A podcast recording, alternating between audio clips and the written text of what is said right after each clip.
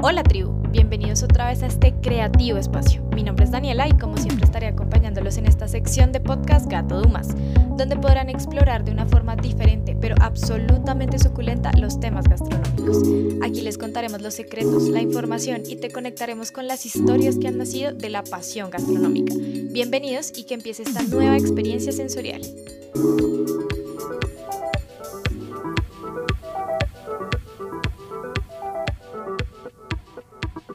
Bueno, tribu, ahora les llegamos con un tema que nos ha hecho disfrutar en diferentes eventos.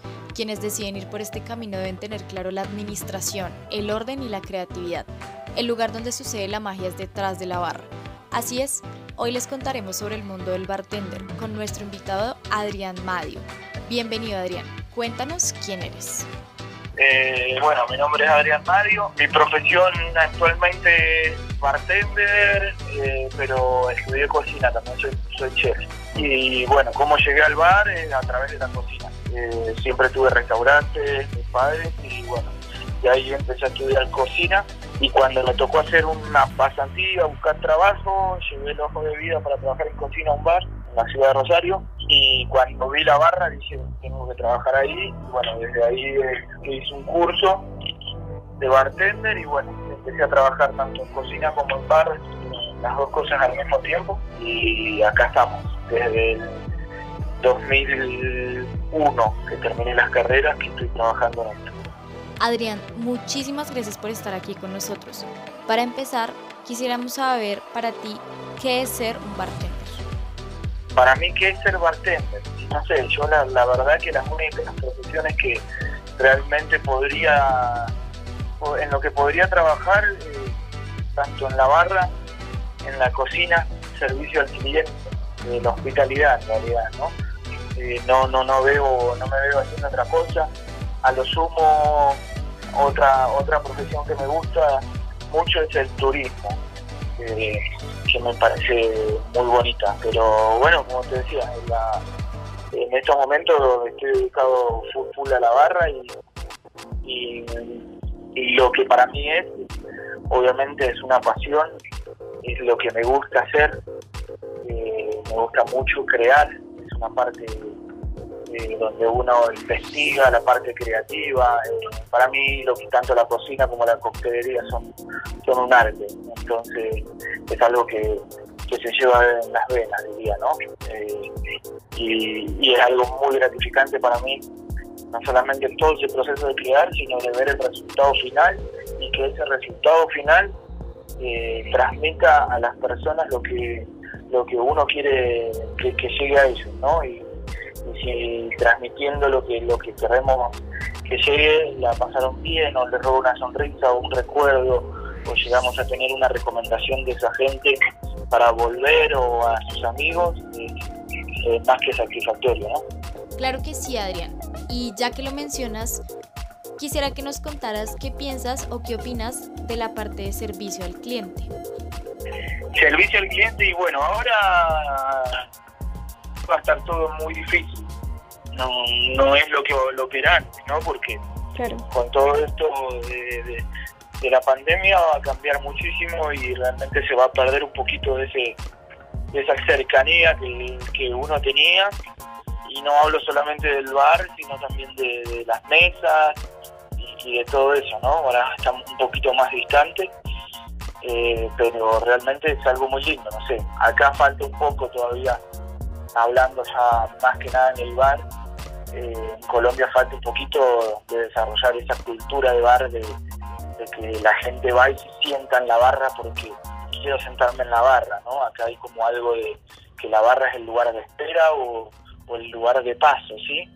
Eh, y la verdad que la idea es de a poquito ir cambiando eso y que la barra sea un lugar donde la gente quiera sentarse y donde se pelee para sentarse, ¿sí? que el lugar más precioso sea el bar, ¿sí? el bar del restaurante o el bar del, bar, ¿no? o sea, la barra, eh, como pasa en otros países, no en Europa, en mi país, en Argentina, pasa eso, la gente ama sentarse en la barra, ¿no? porque tiene ya el trato ahí al lado del bartender, ver cómo trabaja, si uno es un cliente constante que va al menos dos veces a la semana al local, se termina con una relación de de, pasa de ser de un cliente pasa ser un amigo, ¿no? Entonces, eh, eso es lo que, lo que hay que tratar de lograr eh, acá en Colombia con el tiempo para, para que se empiece a valorar un poquito más también en lo que es el bar.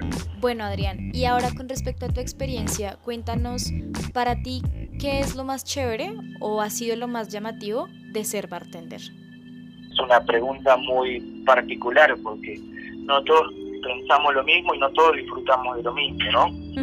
Eh, para mí, y hablándote más en carreras, lo que cocina y bar, eh, es algo muy lindo para una persona que eh, no le gusta estar atada, que busca nuevos retos, que le encanta conocer, que es sociable, que le gusta aprender, que es curioso, que es aventurero, ¿sí? Porque es la...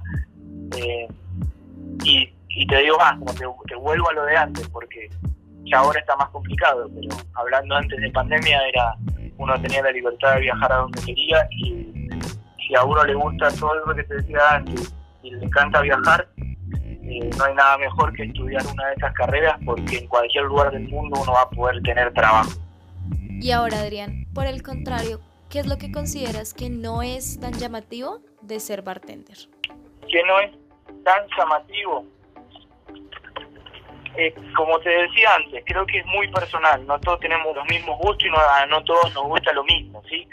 Hay muchas personas que pueden haber estudiado eh, la carrera le encanta el servicio, le encanta el voleo, pero no le gusta hacer producción, eh, a otros al revés, le encanta hacer la producción, pero no le, no le gusta el voleo o no le gusta atender a la gente, porque a, mí me ha pasado de encontrar gente de todo, ¿no? de, que no le gusta atender al cliente, imagínate.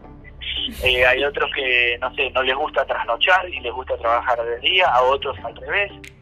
Eh, entonces, viste, hay otras personas que no les gusta todo lo que es número, costos y, todo ese tipo de actividades. Entonces, viste, es muy, muy relativo. A mí me gusta mucho la parte que te digo de creatividad, de creación, de investigar, de, crear las recetas, las experiencias, de atender a la gente.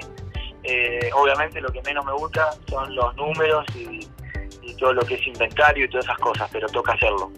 Bueno, Adrián, y ahora adentrándonos un poco más en las ramas que posee esta profesión, ¿qué piensas de la mixología y el flair bartending? Qué sé yo, son eh, por un, en un principio mixología es como está muy mal vista esa palabra acá, al menos en Colombia, ¿viste?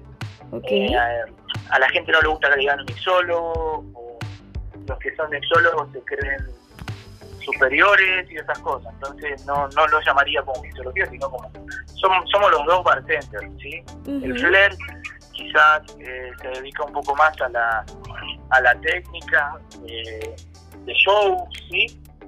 Eh, y ese tipo de cosas, movimientos, que también son dos, dos ramas que deberían lógicamente estar complementadas, ¿no? porque las dos van a aportar sus cosas a, a lo que es preparar un cóctel en sí, eh, eh, pero yo creo que tenemos que saber de las dos cosas.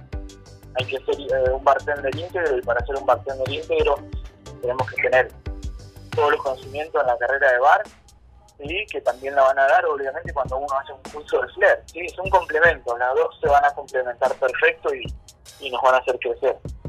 Adrián, ahora desde tu perspectiva, cuéntanos cómo crees que cambiará el mundo del bartender con el tema del coronavirus. ¿Cómo creo que cambia esto ahora?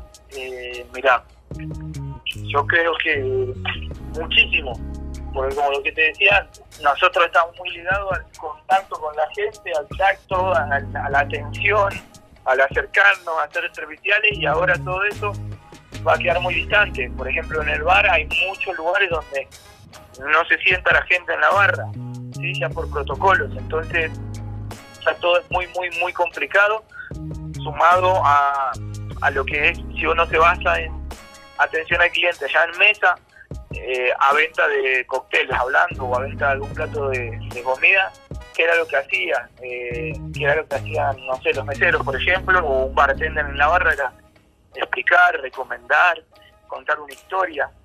Y ahora está bastante complicado por eso, como lo que te decía, la distancia social y eh, sumado a los, tapabocas que, que, hay que usar, que por ahí muchas veces eh, sumado el volumen de la música que tengamos en el ambiente, quizás no se entienda bien lo que uno quiera decir y, se complica un poquito más, ¿no? Se, ha hecho un poquito más difícil, pero bueno, confiando en que pronto pase todo esto, con, no sé, cuando llegue la vacuna y, podamos empezar a volver a, a lo que era antes, ¿no? Bueno, Adrián, y ahora quisiera que nos compartieras a mí y a las personas que nos están escuchando ¿cuál es el mejor consejo que podrías darnos a la hora de realizar una carta de coctelería? Mira, eh, para hacer un menú de coctelería, lo primero que hay que tener en cuenta es la identidad del lugar para el cual la vas a realizar, ¿no? No es lo mismo realizar una carta, eh, tanto de comida es lo mismo, ¿no? Tanto cocina como bar, eh, no es lo mismo hacer una carta para un restaurante de comida italiana o mediterránea, a un restaurante de comida mexicana, un restaurante de comida japonesa o a uno que es eh, de comida típica nacional o eh, si nos vamos a algo que es cocina fusión, ¿sí?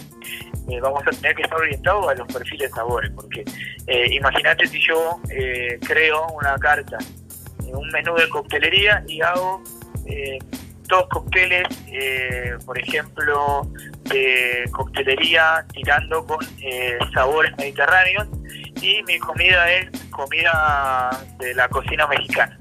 No va a pegar nunca. ¿sí? El maridaje va a ser horrible. ¿sí? Entonces, lo que nosotros tenemos que hacer, si la comida es italiana, vamos a basarnos que en ingredientes de la cocina italiana, obviamente que podemos poner uno que otro cóctel clásico, porque por ejemplo tengo que tener un margarita porque siempre va a ir una persona a tomarme un margarita, ¿sí?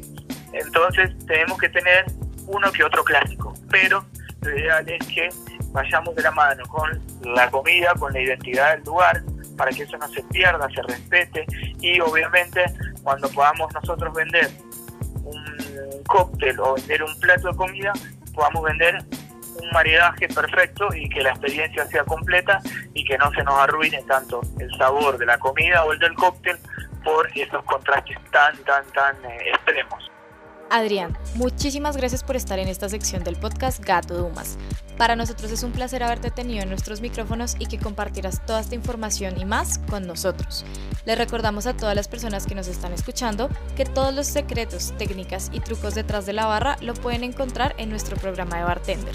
Les habló Daniela Flores, periodista gastronómica de Gato Dumas.